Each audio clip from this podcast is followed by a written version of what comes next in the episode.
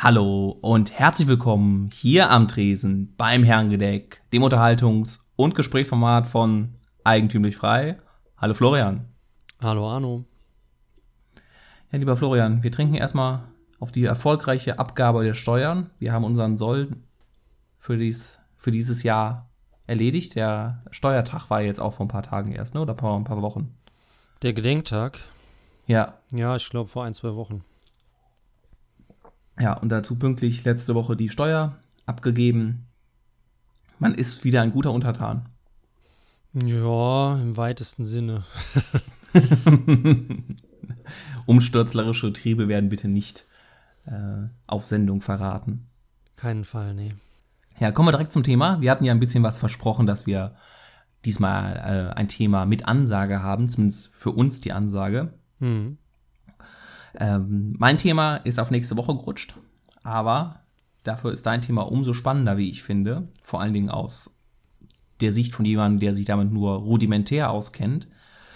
Und zwar, liebe Hörer, haben wir jetzt hier mit einem, ich würde fast kleinen Experten, Aber der Expertenstatus wird ja heutzutage ziemlich schnell schon verliehen und wahrscheinlich bist du auch jemand, der es von sich selber behaupten würde, dass du es gar nicht so bist. Aber du hast mindestens hundertmal mehr Wissen in dem Bereich als ich und das reicht aus meiner Perspektive, um dich Experte zu nennen. Und zwar geht es um die konservative Revolution. Ja. Da hast du äh, vor ein paar, paar Heften in der Heftausgabe 7, 197, ich habe nachgeschaut, äh, einen Artikel zu veröffentlicht. Wieder die neurechte Vereinnahmung, libertäre konservative Revolution. Also wer da nochmal das nachher nachlesen will, äh, die Heftausgabe 197 von Eigentümlich Frei Mhm. ähm, kann das gerne tun. Ja, die konservative Revolution ist ja so ein bisschen jetzt in die Munde gekommen durch die Neurechten, äh, also durch Schnellroder, Ja, Wo dann- so die sich, glaube ich, auch aktiv sehr, sehr stark darauf beziehen, aber auch ihnen wird der Bezug auch stark vorgehalten, weil so ein bisschen die konservative Revolution, zumindest laut Wikipedia, ähm, als Wegbereiter für den Nationalismus, Nationalsozialismus gilt. Ja, ja.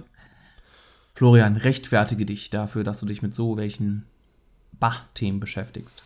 Igitt-Themen. Also, dass, es, dass der NS eine logische Konsequenz von der konservativen Revolution ist, halte ich für eine Lüge. Ähm, das waren beides Strömungen, die halt aus der Zeit entstanden sind und natürlich dementsprechend auch deutliche Parallelitäten hatten, aber auch genauso viele Unterschiede. Ähm, von daher ist das immer so ein bisschen billig zu sagen, ja, zehn Jahre vor Hitler hat der schon gesagt, dass das und das gemacht werden muss. Dann hat Hitler es gemacht, pervertiert, nicht pervertiert, sei mal dahingestellt. Und dann zu sagen, das ist das Gleiche oder das hat äh, diesen diese Wegbereiter-Vorwurf, finde ich immer ganz abartig, genau wie diese Steigbügelhalter-Vorwurf, wenn man dann aus der Retrospektive sagt, die sind dafür verantwortlich. Ähm, zu der zu der Interpretation, dass die neuen Rechten, wer auch immer das jetzt mal ist, ähm, sich auf die KR beruft, halte ich für relativ logisch, weil wir in der Bundesrepublik Deutschland nur sehr schwache konservative Strömungen haben ähm, und eben BRD-Strömungen, hauptsächlich dann eben westorientierte konservative Strömungen. Ähm, und die konservative Revolution ist dementsprechend einfach der letzte auffindbare Anknüpfungspunkt, den Konservative äh, aufgrund diesem, dieser historischen Zäsur des Nationalsozialismus haben. Das heißt, sie müssen sich praktisch diesen Bezug heranziehen. Und das ist das Gleiche, wenn man heute irgendwie sagt, äh, die Verfassungsrechtler der BRD beziehen sich alle auf die Gründerjahre der BRD. So, ja, worauf wollen sie sich sonst beziehen? Und vielleicht sogar noch darüber hinaus, ne? Wie meinst du? Ja, ähm, die Verfassung ist ja nicht, oder die Verfassung ja, die ist nicht auch vom im Himmel Streit. gefallen, ja. Ja, genau, auch die hat, die ist in einem historischen Kontext erschienen und Ja. äh, auch das Grundgesetz ist auch aus dem Nationalsozialismus ent, äh, entstiegen, aber auch aus anderen äh, Vor- Vor-Nazi-Strömungen. Natürlich kannst du dann genauso gut sagen, ja, ähm, die BRD ist ein, äh, äh, ist ein Profiteur vom Nationalsozialismus, ne? Genau, ja, weil der dann alles kaputt gemacht hat und jetzt, ja, oder der Nationalsozialismus war dann der Wegbereiter der Bundesrepublik stimmt, Deutschland. auch, auch nicht schlecht. Also dann wird es halt schnell absurd, wenn man diesen, diesen, ähm, wie sage ich mal, diesen geflügelten Wörter, die halt in jedem zweiten Spiegelaufsatz vorkommen, wenn man denen mal wirklich auf den Grund geht, dann wird es eben sehr schnell absurd. Genau, und das wollen wir ja heute ein bisschen vermeiden und ein bisschen äh, Licht ins Dunkel bringen, auch für mich nochmal, weil ich schon wieder die Hälfte vergessen habe aus diesem Artikel. Also, was, was, was ist die konservative Revolution? Ist das vielleicht eine gute Einstiegsfrage? Ja, das ist wahrscheinlich schon die schwerste Frage, die du mir stellen kannst, weil, ähm, also ich vergleiche diesen Begriff immer wie so ein, ein waberndes Ding, wie man sich das so in, in schlechten animierten Filmen vorstellt, so ein nebulöses Teil, was sich überall umbreitet und wieder zusammenzieht und keiner weiß so richtig, was das jetzt ist und was das nicht ist. Das liegt daran, dass ähm, die Bewegung der konservativen Revolution gab es nie. Das heißt, ähm, die wurde nachträglich zugedichtet durch den, nennen wir ihn jetzt mal den Chronisten der konservativen Revolution, der heißt Armin Mohler, auch einer dann in der BRD der bekanntesten Konservativen und berühmt oder bekannt geworden, weil er sehr lange der Sekretär von Ernst Jünger war. Ähm, auf jeden Fall ah, hat Armin okay. Mohler seine Dissertation, soweit ich weiß, auch deutlich nach der konservativen Revolution, die ja übrigens nie stattgefunden hat, also muss man direkt mal klar machen, das ist ein, ein theoretisches Konstrukt. Da gab es sehr wenig praktische Tendenzen und vor allem noch weniger äh, zu Ende geführte Tendenzen, wie jetzt zum Beispiel bei anderen Revolutionen, die ja meistens damit gekennzeichnet sind, dass es irgendwie einen Umbruch gegeben hat. Naja, auf jeden Fall hat halt Mohler, ich weiß nicht wie viele Jahre später, eben seine Dissertation geschrieben und hat, nennen wir sie mal, die, die konservativen Denker und Zeitgenossen innerhalb der Weimarer Republik klassifiziert und hat dadurch eine Großgruppe etabliert. Und so heißt diese Dissertation dann eben auch die äh, konservative Revolution und noch irgendein Zusatz oder so. Innerhalb oder unterhalb dieser konservativen Revolution sind halt Köpfe, Kreise, Theoretiker, Denker subsumiert, die auf gewisse Weise die Weimarer Republik abschaffen wollten und das eben nicht von links, sondern von rechts. Allerdings muss man dann eben auch dazu sagen, dass diese Leute darüber, die darunter subsumiert sind, teilweise extrem andere Ansichten auch hatten.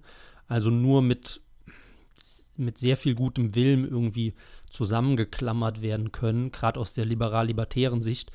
Weil dabei gibt es eben Leute, die sagen, der Staat ist Kacke und darunter gibt es auch Leute, die sagen, der Staat muss regeln.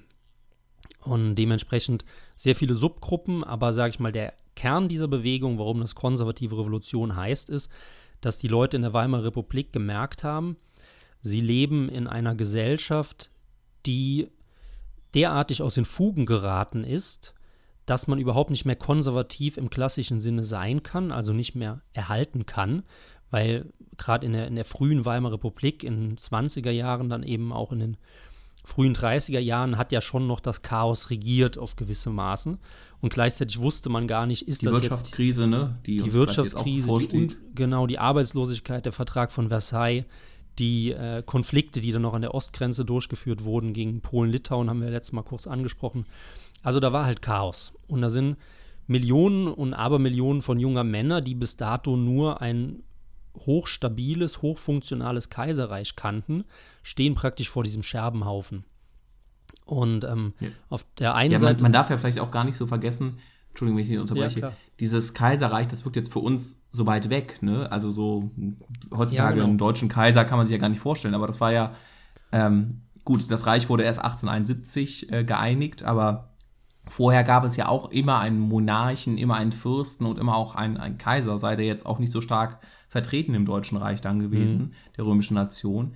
Aber das ist ja wie als als wenn jetzt gefühlt bei uns die Demokratie wegbricht. Genau, komplett. Und was auch immer danach kommt oder davor wieder kommt. Ja. Das ist ja so, so ein krasser Einschnitt und gerade in den Familien dann auch noch so viel, viel danach ausgerichtet. Und das waren ja wahrscheinlich alles dann doch eher so der bürgerliche äh, Milieu. Ne? Das waren jetzt genau, wahrscheinlich ja, ja, keine Arbeiter oder ähm, Händler, sondern wahrscheinlich eher so dem, dem Klass, das, was damals zur oberen Schicht bei, beim Kaiserreich gehört hat, oder?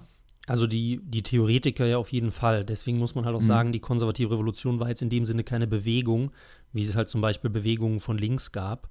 ähm, wo halt eben auch Arbeitervolk dann wild um sich geschossen hat. Ähm, die KR hat natürlich, also hauptsächlich viel theoretischen Einfluss auf die rechtsgerichteten Verbände ausgeübt, wie halt zum Beispiel Stahlhelm oder andere Gruppen, ähm, Organisation Konsul später mit äh, Ernst von Salomon, der berühmt wurde für den Fragebogen. Ähm, dann kommen wir halt wirklich so in die extremere rechte Schiene. Ähm, aber hauptsächlich hat die KR eben sich aus, wie gesagt, diesem bürgerlichen Milieu gespeist, aus diesem ähm, ursprünglich kaiserlichen Milieu, sehr preußisch geprägt, sehr elitär geprägt. Und die haben halt eben sich überlegt, wie können wir jetzt ein System schaffen, das ähm, funktioniert, das deutsch ist, das das Chaos beendet, ohne eben ähm, mit den Sozialisten gemeinsame Sache zu machen und eben auch ohne einfach nur zu sagen, wir verharren jetzt hier, wie ja der, sag ich mal, der junge Weimarer Parlamentarismus dann da war, weil, ähm, und das ist ja auch zum Beispiel der nächste Vorwurf, die konservative Revolution war ja antidemokratisch. Und das ist direkt der nächste Schwachsinnsvorwurf, genau wie wenn gesagt wird, jemand ist antisemitisch im 18. Jahrhundert. Also im 18. Jahrhundert antisemitisch zu sein, das waren 99,9 Prozent der Bevölkerung. So, oder vielleicht etwas weniger. Inklusive einem Großteil der. Äh, inklusive der noch der, äh, der weltlichen Juden und der, ja. ähm, der orthodoxen Juden, die sich noch gegenseitig gehasst haben. Und ähm, in der Weimarer Republik selber, gerade in der Anfangsphase, war eigentlich niemand demokratisch. Außer die Parteien, die sich dann relativ schnell etabliert haben. Aber außer die Profiteure der Demokratie. Außer die Profiteure, du, ich wollte es extra nicht sagen, weil ich glaube, am Anfang hat man da nicht so viel profitiert, sondern wurde eher weggebombt oder verprügelt. Ja. Ähm, aber wie gesagt, und diese, diese antidemokratische Vorwurf ist halt Käse, weil eigentlich jeder antidemokratisch war, weil, du hast es gesagt, die Demokratie ist gerade erst in dieser Form entstanden, in der Form des Parlamentarismus. Und deshalb heißt es auch konservative Revolution und nicht konservative Restauration. Genau, es gibt weil nichts sie zu restaurieren. Ja. Restaurieren, das heißt, es war es auch nicht, man wollte jetzt auch nicht zurück äh, zu 1913 oder 1871. Nee. Hat man damals, äh, wahrscheinlich kommt es jetzt auch drauf an, welchen, welchen Schreiberling äh, du da dir genau anguckst oder welchen Schreiber. Mhm. Ja, das absolut. heißt, äh, aber auch man, also man hat damals schon ein bisschen erkannt, äh, das ist ja auch heutzutage immer das Argument selbst, ich will zurück in die 90er und es gibt ja auch nur genug Leute, die sagen, nee, in den 90ern, das war auch schon verrottet. Ja, ja. Ähm, und dass man das halt gesehen hat. Kannst du denn so grob so ein, zwei Haupttendenzen erkennen? Wollten die wieder zurück zu, zum äh, Heiligen Römischen Reich? Wollten die ähm, was eher was Utopisches? Also gibt es da so grobe Strömungen, die sich zumindest ja, grob zuteilen lassen? Also, ich sag mal, ja, die, die meisten ist schwer zu sagen, aber ich würde sagen, sehr viele wollten zu einem reichsähnlichen Gebilde, das am ehesten in der Nähe des Heiligen Römischen Reiches bis 1815 ähm, vergleichbar werden kann. Ähm, sehr viele, oftmals andere, wollten auch was komplett Neues, also hatten wirklich diesen starken revolutionären Gedanken, der sich aber theoretisch daraus gespeist hat, dass man, und das ist ganz wichtig, Werte finden wollte, ähm, die immer gelten. Also es ging jetzt nicht darum, in der Zeit zurückzureisen und zu sagen, ah, da ist die Familie toll oder da ist der Glaube toll, sondern es ging darum, ähm, Werte zu finden, die immer toll sind. Und dementsprechend, um das zu erreichen, bediente man sich eben unterschiedlicher ähm, Puzzlesteine und manche waren halt eben einfach Reaktionäre, die nur den Kaiser wieder einsetzen wollten. Ähm, wieder andere waren glasklare Staatskonstrukteure, die am Reißbrett eine neue Gesellschaft entwerfen wollten. Ähm, und wieder andere waren sehr spirituelle Leute, die zum Beispiel gesagt haben, die Verfasstheit, also die staatliche Verfasstheit ist erstmal irrelevant. Es geht jetzt darum, ähm, traditionelle Werte und wieder eine spirituelle Mystik zu schaffen. Also da gibt es unterschiedliche Zugänge. Ähm, die Hauptgruppen, die halt Mola unterscheidet, ich habe es jetzt offen, ich wusste es nicht mehr auswendig, ähm, waren mhm. die völkischen.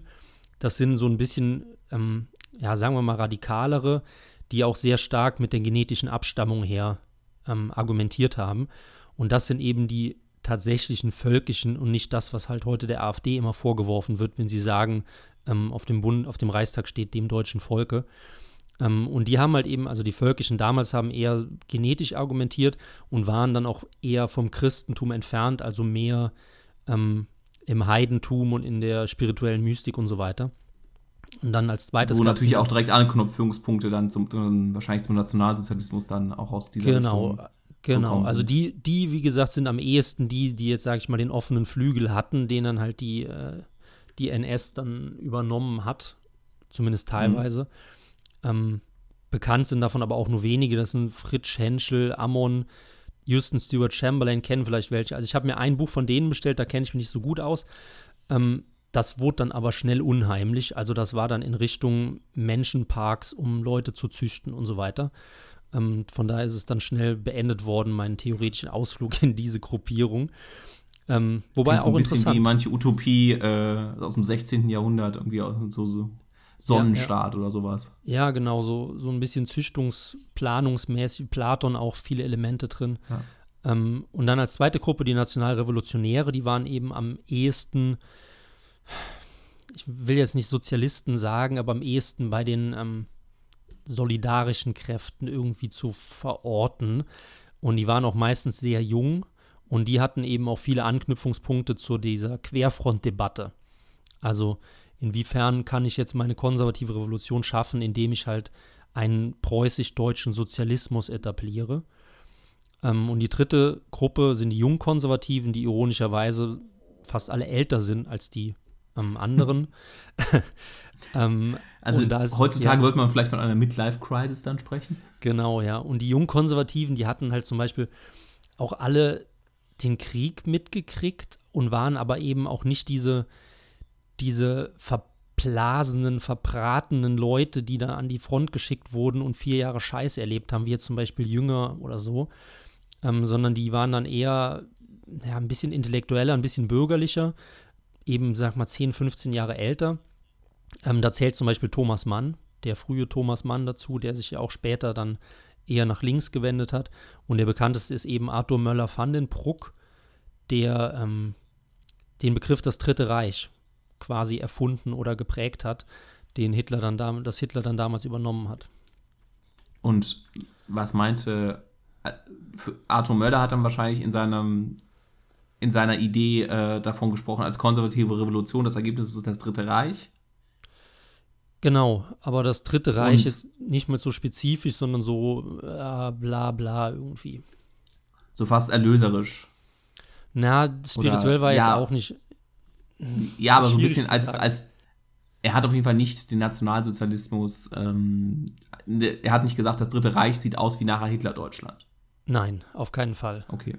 Also er hat gesagt, es muss ein neues Reich kommen, ähm, das halt das ablegt, was wir gerade haben. Also diese Weimarer chaotische Republik. Möller hat das halt sehr früh geschrieben, ich glaube schon in den 20er, 22, 23, wo es halt wirklich noch chaotisch war. Ähm, er hat doch diesen Begriff eigentlich auch nur übernommen von einem anderen Theoretiker, aber das würde jetzt zu weit führen.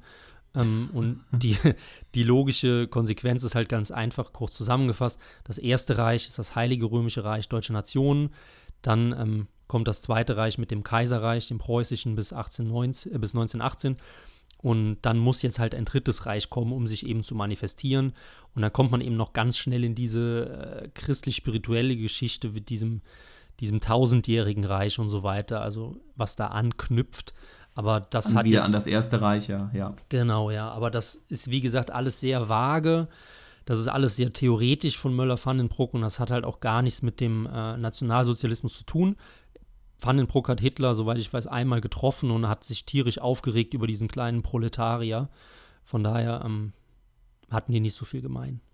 Mir kommt jetzt gerade nur die, äh, die Idee oder die Überlegung, das Erste Reich hat knapp 1000 Jahre gehalten, ne? das ja. äh, Zweite Reich, das Kaiserreich, dann 71 bis 18, das sind 49 äh, Jahre. Ja, äh, nicht ganz, 48 oder sowas. Ja. Und dann das Dritte Reich 13. Also wenn das Vierte Reich kommt, dann hält es vielleicht so noch ein paar Monate, wenn es in der gleichen, ja, ja. wenn man es darüber fortschreitet so aus, aus einer liberal-libertären Perspektive hast du dann in dem Artikel so ein bisschen die Idee vertreten, dass es da durchaus Anknüpfungspunkte gibt. Und jetzt hast du ja auch schon ein paar Mal gesagt, dass es natürlich da verschiedene Strömungen da gibt, mhm. aber dass es da auch ähm, ja, würdest du fast so weit gehen zu sagen, dass es da ein, mir fällt kein besseres Wort, einen, einen liberalen Flügel da gibt oder ein, ein, ein vorlibertären, also ja, ich, ich kenne es halt nur ein bisschen so von Mises und Hayek, was ich da gelesen habe, und die haben sich halt relativ wenig auf die Denker jetzt bezogen. Ich weiß nicht, wie weit ich ausholen soll. Das Problem ist, wenn du sagst liberaler Flügel, ist das ähm, eine, eine, eine komplizierte Sache, weil die konservative Revolution war absolut antiliberal, zu 100 Prozent. Aber was, was diese, liberal? diese Männer haben vor knapp 100 Jahren was komplett anderes unter Liberalismus verstanden, als was wir heute verstehen. Nicht komplett anders, aber doch sehr anders. Ähm, und damals bezog sich dieses Liberale, das stand auch irgendwo ganz schön da, das war Liberalismus, war der Prügelknabe der Weimarer Republik, wo jeder draufgehauen hat. Ähm, da ging es aber nicht um, um Menschenrechte, Selbstverwirklichung oder sonst was, was wir jetzt heute eher unter Liberalismus verstehen, sondern der Liberalismus damals war sehr stark ähm, parlamentarisch geprägt, also bezüglich dieses alles, dieser Alles-geht-Mentalität auch. Also das heißt, wenn dann auf einmal ähm, junge Mütter rauchend in Nachtclubs gehen, dann war das der Liberalismus, wo wir jetzt erstmal sagen würden, Moment, das ist, wie heißt Libertinage oder so, also dieses verantwortungslose, äh, nihilistisch-hedonistische mhm. Leben. Ähm, von daher ist das schwierig zu vergleichen, aber es gibt bei sehr vielen Denkern in der konservativen Revolution starke Anknüpfungspunkte zum Liberalismus und ich würde sagen sogar stärker zum Libertarismus, wenn man Libertarismus jetzt als Staatskritik mal nimmt, weil doch einige verstanden haben, dass der deutsche Staat ein Mitverursacher von Übeln war. Natürlich nicht so radikal wie jetzt ein heutiger Libertärer, das nicht. Ja, Aber die, die Wege, die sich die viele, die sich viele Autoren der konservativen Revolution erschlossen haben, waren sehr stark nicht staatlich oder sogar in gewisser Weise antistaatlich. Ähm, beste Beispiel ist Edgar Julius Jung, das ist eigentlich so einer meiner Lieblinge, der hat ähm, mit seinem Buch Die Herrschaft der Minderwertigen, was auch nur so provokant Klingt heißt, damit viele, viele, Leute das kaufen oder damals gekauft haben. Ähm, da ging es eher darum, dass äh, die, die Pöbeldemokratie abzuschaffen, also dass der, der Minderwertige in Anführungszeichen hat ja das gleiche Stimmrecht gehabt, also One Man, One Vote. Und da hat, das war halt damals unvorstellbar in Deutschland, wo es ja sehr, sehr lange noch das Zensuswahlrecht gegeben hat. Mhm. Und das ist ja lustigerweise auch wieder ein Anknüpfungspunkt zu den Libertären, die ja sagen, dass eine, eine Massendemokratie eine extrem antifreiheitliche Verfasstheit innehat. Ähm, was aber Jung auch gesagt hat, dass eben der Föderalismus gestärkt werden, gestärkt werden muss, zum Beispiel, das ist so der, einer der Kernpunkte, also der Flickenteppich Deutschlands muss wieder äh, stärker an die Macht kommen. Also wäre das vielleicht so auch ein Anknüpfungspunkt für Leute, die sich aus dem jetzigen liberalen, libertären Spektrum ähm, ein bisschen dafür interessieren, dass eine Buchempfehlung, ja, ja. die du auf jeden du Fall dann würdest. Mit, mit Jung anfangen. Ähm, was die schöne Geschichte bei Jung ist, der hat, war Redenschreiber für Franz von Papen, der vorletzte Reichskanzler war es, glaube ich, vor Hitler.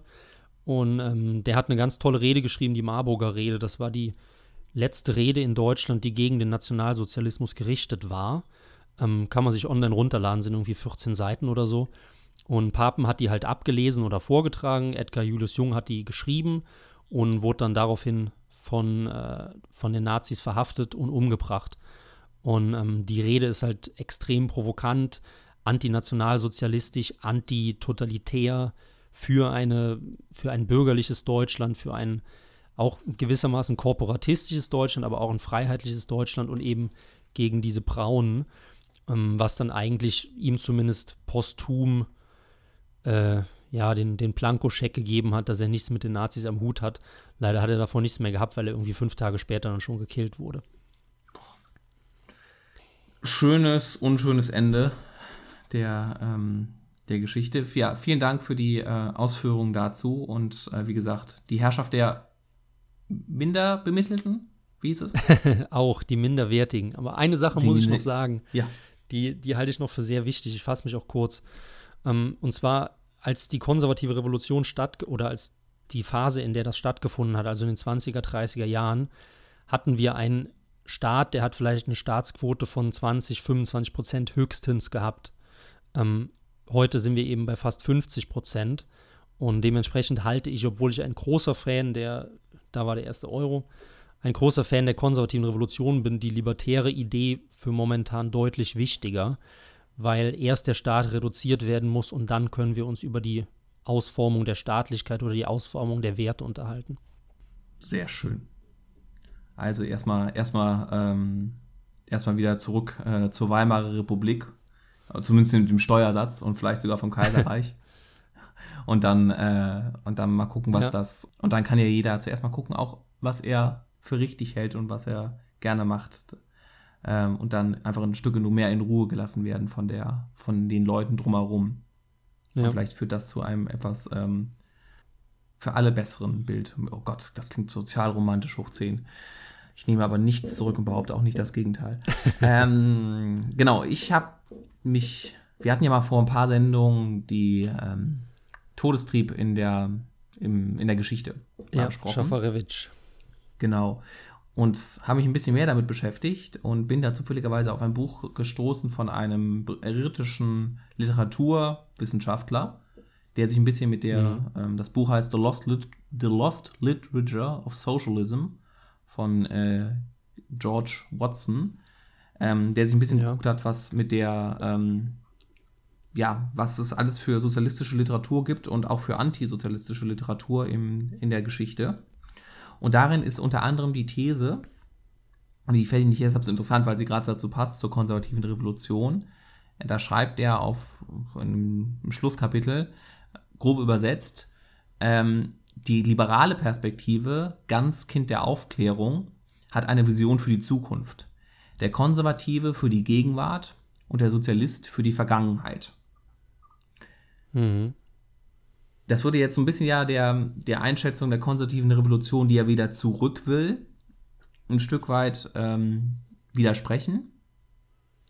Aber wie würdest du jetzt zuerst mal der, der These zustimmen, dass der, dass der gemeinhin wird ja der Konservative gesagt, dass er eine Perspektive auf die Vergangenheit hat ja. und der Sozialist eine, eine auf die Zukunft.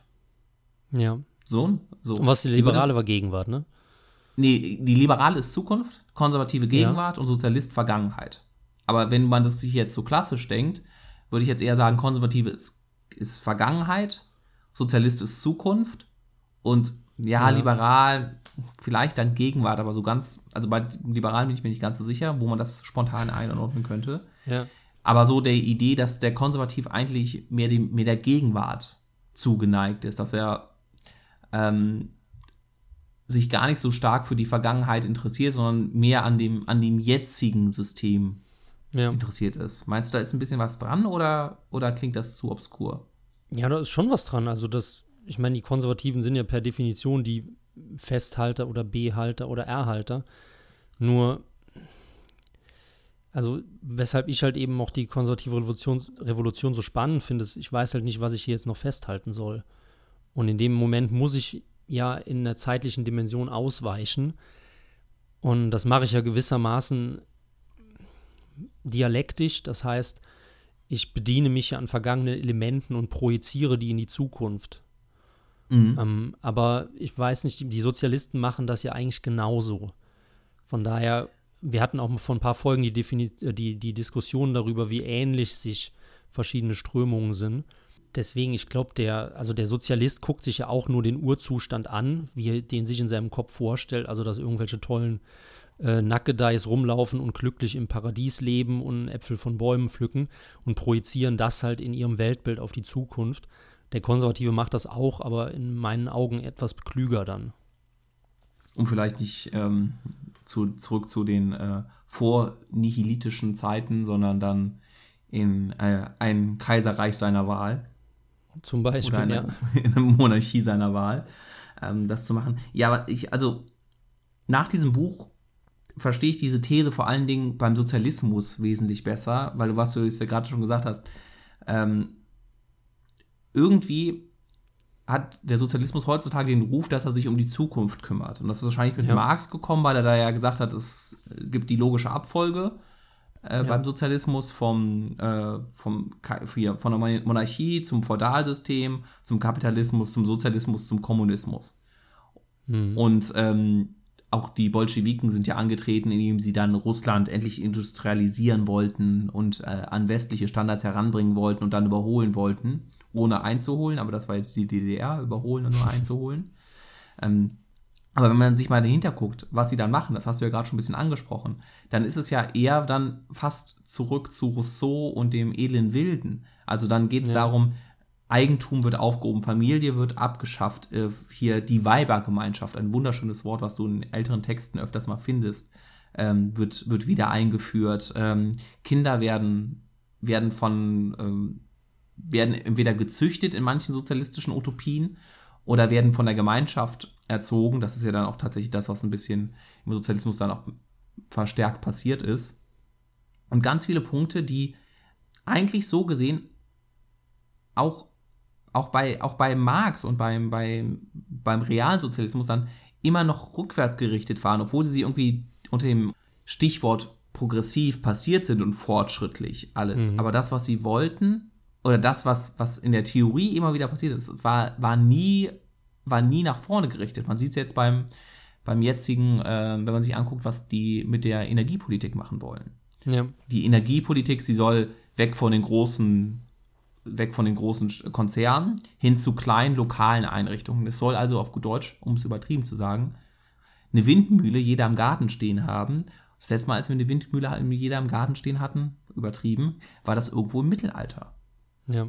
Oder so, sonst irgendwas. Die Arbeitsteilung soll komplett abgeschafft werden. Jegliche Form von Spezialisierung. Ähm, also entweder wird sie in manchen Utopien komplett, ein Mensch ist nur noch Steinmetz und darf nichts anderes mehr sein. Oder halt, ja, er geht halt mal fischen und äh, geht halt abends Literatur erzählen und morgens macht er ein YouTube-Video. Mhm. Um, um, um da jetzt wieder Marx reinzubringen. Und ich finde diese Perspektive zu sagen, eigentlich ist der Sozialismus was Rückwärtsgewandtes, hm, fand ich eine sehr, sehr interessante Sache. Und ich kann das Buch nur auch wieder jedem empfehlen, der dem Englischen mächtig ist. Es gibt leider noch keine deutsche Übersetzung. Ähm, ich werde in den nächsten Tagen auf Mises-Institut ähm, also mises.de.org, ähm, eine Kritik des Sozialismus von 1850, ähm, den Schlussteil nochmal äh, veröffentlichen, wo halt auch da, vor Marx schon die ganze Kritik am Sozialismus offengelegt wird, ähm, was sehr, sehr spannend ist. Und auch da, der Sozialismus will, will kein, er will Fortschritt durch Rückschritt oder irgendwie sowas, um es er will fortschreiten, um wieder zurückzukehren zu, zu einfacheren Verhältnissen oder sowas. Ja, ja. Was der konservative Revolutionär gewissermaßen auch will. Ähm, nur eben die Projektion ist eine andere. Ne? Ich fand das krasseste Beispiel, was ich immer, also das ist erst von einem Jahr oder so bin ich darüber gestolpert, ähm, das AKW am Niederrhein, wie hieß das denn? Jetzt mhm. ist mir der Name entfallen. Äh, da ist jetzt ein Freizeitpark drin, in diesem Kühlturm. Und zwar war das der, das modernste AKW, das es irgendwie in Westeuropa oder in ganz Europa gab, ähm, mit deutscher Technologie dann fertig gebaut. Und das war dann in den 80ern oder so. Und das Ding hätte halt mit dieser modernen Technologie ein, eine unvorstellbare Stromleistung erzeugt. Und das war fertiggestellt und aufgrund der grünen Proteste ist das niemals in Betrieb gekommen. Und das fand ich so das, das Bezeichnendste. Und deswegen ähm, der Horst Lüning hat das immer so schön gesagt, die Grünen und die Roten vor allem wollen ja, dass es uns einem schlecht geht, weil wenn es uns schlecht geht, dann brauchen wir sie. Das heißt, das, das Helfersyndrom, ne? Genau. oder das abhängig machen. Und dann ist, lohnt es sich auch mehr über Verteilung nachzudenken, wenn eine Knappheit da ist. Aber wenn wir ja durch Fortschritt und vor allem durch technischen Fortschritt erstmal Knappheit nicht mehr so eng haben, also natürlich werden wir immer Knappheit haben, aber dass wir uns nicht die Köpfe einschlagen, weil jeder was zu essen hat, dann werden nun mal auch ähm, sozialistische und, und solidarische Bewegungen immer unsympathischer und vor allem unnötiger. Ja, das ist ja das, was immer scherzhaft gesagt wird. Äh, der Sozialist hat bis heute äh, dem Arbeiter nicht verziehen, äh, dass er ihn für ein paar Mark hat liegen lassen. Ne? ja, das ist gut. ähm, ja, und auch wenn du jetzt anguckst, was gerade im Bereich von, von von ja, Rassenkampf, auch wenn es den Begriff eigentlich nicht mehr gibt, passiert, auf einmal ist jedes aufklärerische Element weg und es kommt jetzt doch wieder auf die Hautfarbe drauf an und man ist dann nur noch ja, im Kollektiv ja. drin und es ist nicht mehr das Individuum, also nicht mehr der, ähm, der Maler oder der Autor, der was schreibt, sondern es ist ein schwarzer Autor, es ist ein weißer Autor. Ähm, und also das sind ja auch Ideen, die, die sind ja voraufklärerisch eigentlich. Ja. So, Die so ne? natürlich ist die Aufklärung auch wieder, auch wieder was Kompliziertes und nicht so äh, einfach dargestellte Sachen. Aber es sind viele Überlegungen dabei, die, die, wenn man sie mal, auch wenn sie momentan jetzt gerade übers iPhone verbreitet werden und die Leute sich progressiv und fortschrittlich nennen und sowas, aber die Ideen selber, wenn man sie sich wirklich genauer betrachtet, sind viele davon sehr, sehr rückwärtsgewandt. Und da ist, da ist kein, kein positiver Aufbruchsgeist nach vorne, sondern die Zukunft bringt nur Unsicherheit. Die Zukunft bringt überhaupt nichts Gutes. Äh, Kl- Klimawandel als Beispiel Ja. die große Zerstörung, die, die Umweltsachen. Und in jeder, mehr oder weniger, je freiheitlicher eine Ordnung ist, ein Staatssystem, umso besser ist auch der Umweltschutz. ja. Weil die Leute ja. sich dann doch dafür interessieren. Aber nein, die wollen es dann wieder staatlich vorgeschrückt haben. Und wie lange haben wir jetzt die, ähm, die Energiewende seit 2003, 2005? Und Ja, die keine CO2-Werte sind, sind seit 2010 konstant geblieben, obwohl wir Milliarden in, in äh, Technologie eingegeben haben, die angeblich CO2 sinkt. Ja. Und dergleichen. Ja, Ja, ich, könnt, ich könnte mir wahrscheinlich genauso wie lange du dich über die konservative Revolution ähm, äh, uns aufklärst ähm, oder erzählst etwas, könnte ich mich aufregen über, über diese, diesen, diesen Mist, der Aber was hältst im du Namen der zum- Freiheit passiert. Was hältst du denn zum Beispiel von der kommunistischen Langzeitstrategie? Ist dir die Verschwörungstheorie bekannt? Mir ist die bekannt, ähm, aber die Verschwörungstheorie-Videos dazu sind nicht so gut, dass ich, dass sie mir überzeugend. angucke. Nee, ähm, das ist doch die Sache, dass die, ist das nicht das, was auch ja nicht geschrieben hat, dass die äh, äh, Kommunisten erkannt haben, dass sie wirtschaftlich untergehen wollen, deshalb in den Untergrund gegangen sind und deshalb eigentlich alle Systeme äh, von innen jetzt Ja, un ungefähr wollen. so habe ich es auch verstanden. Also, dass halt aus in, der, in den damaligen sozialistischen Systemen, hauptsächlich eben der Sowjetrepublik, Sowjetrepublik? Union. Mhm. Republik, republikanisch waren sie eigentlich nicht. Ähm, aber dass die halt äh, Agenten in die linken Strömungen des Westens ähm, reingeschickt haben, um den einfach zu untergraben. Und das ist halt auch schon nachgewiesen, nur das Problem ist eben immer, zu wie viel Prozent verursacht ein äh, von Russland bezahlter Agent die, die beschissene Politik der Linken in Deutschland, weißt du? Oder der Grünen. Ähm, da gab es sicherlich schon so, ähm, ja, Beeinflussungen, aber die Frage ist halt, wie groß das ist. Ich finde es aber eine ziemlich geile Verschwörungstheorie, muss ich sagen, weil die erklärt ja eigentlich noch mehr, warum die Linken im Westen ähm, eigentlich alles in die Scheiße reinreiten wollen, weil sie halt den Westen kaputt machen wollen, damit der Osten gewinnt. Nur haben halt, das ist dann das Spannende, die Agenten praktisch die ihre eigenen Herrscher überdauert, weil 90 dann eben der Ostblock untergegangen ist. Ja, ja, genau, es ist dann, genau, manche sagen ja sogar, der Ostblock ist extra deswegen untergegangen, um, um noch besser im, im Hintergrund dann zu agieren. Und Ja. das Ganze, also natürlich, es gab es massiven Einfluss der Sowjetunion in den Westen, es gab massiven Einfluss von dem Westen oder den USA auch in die Sowjetunion hinein. Da haben sich ja zwei, zwei Systeme bekriegt, äh, im Stillen. Hm. Und natürlich werden da auf einflussreiche Positionen passiert sein. Vielleicht werden wir irgendwie noch ein paar Stasi-Akten irgendwann mal mitbekommen. Ähm, ähm, ich glaube jetzt nicht, dass Merkel eine Stasi-Agentin ist. ähm, dass sie, ähm, dass es nicht so ist. Aber auch diese Leute sind 30 Jahre lang, da muss es ein komplettes Untergrundsystem passiert sein. Und guck dir an, was, was aus den, was aus den äh, hier letzten PDS-Leuten geworden sind. Das sind mittlerweile reiche Säcke. Äh, davon sind die wenigsten ein paar noch in der Politik. Aber die meisten haben sich doch mit dem Geld aus dem Staub gemacht und sind in irgendwelche Südseeinseln gefahren. Ähm, Ja.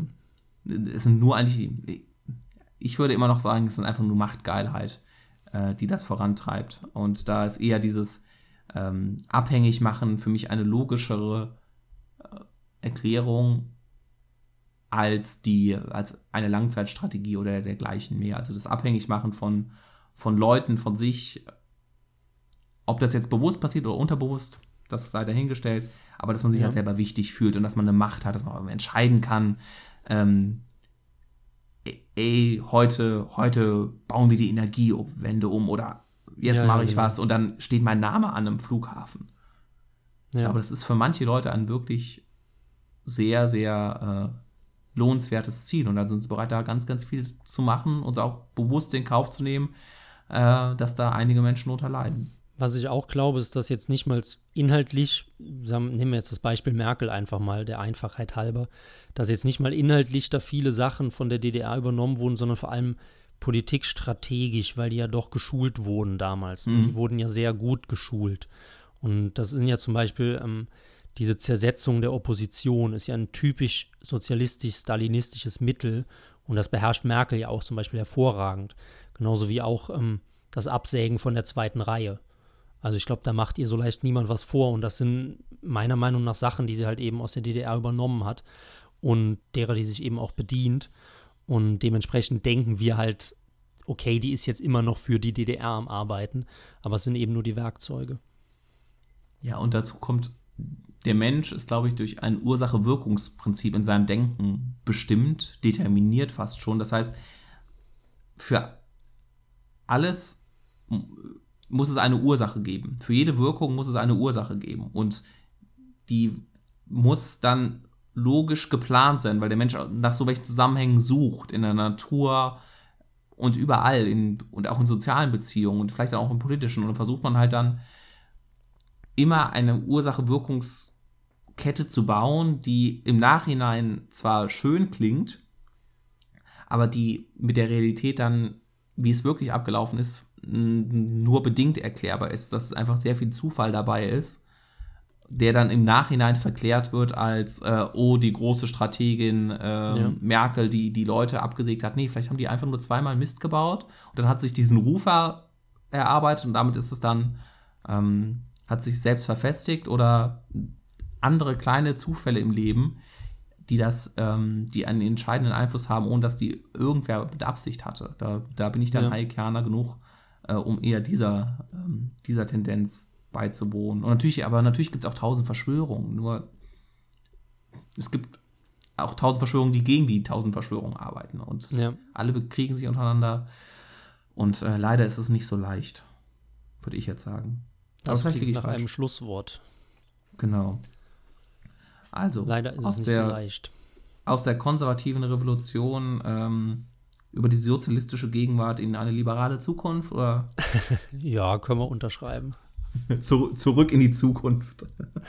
Auf jeden Fall. Und nächste Woche bin ich ja mit meinem Thema dran. Machen wir. Bis dann.